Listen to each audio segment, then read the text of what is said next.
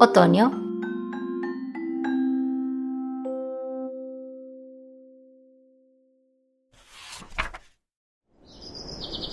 Camina el otoño, pasa por mi casa, despeina el aromo y marcha a la plaza.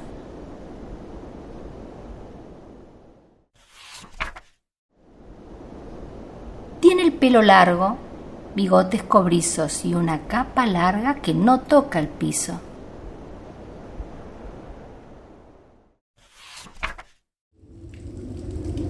Cuenta sus historias al viento del este y después la lluvia llora como peste.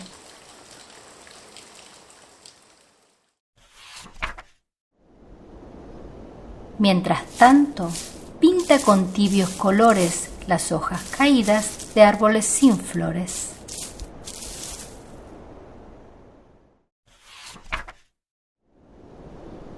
Marrones, dorados, ocres, amarillos, que el sol suave envuelve con un tenue brillo.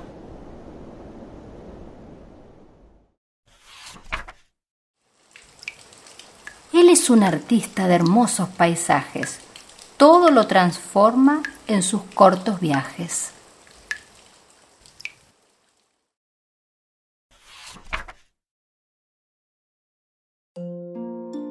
El libro que leímos fue escrito por Mónica López. Ilustraciones de Anita Morra. De AZ Editora.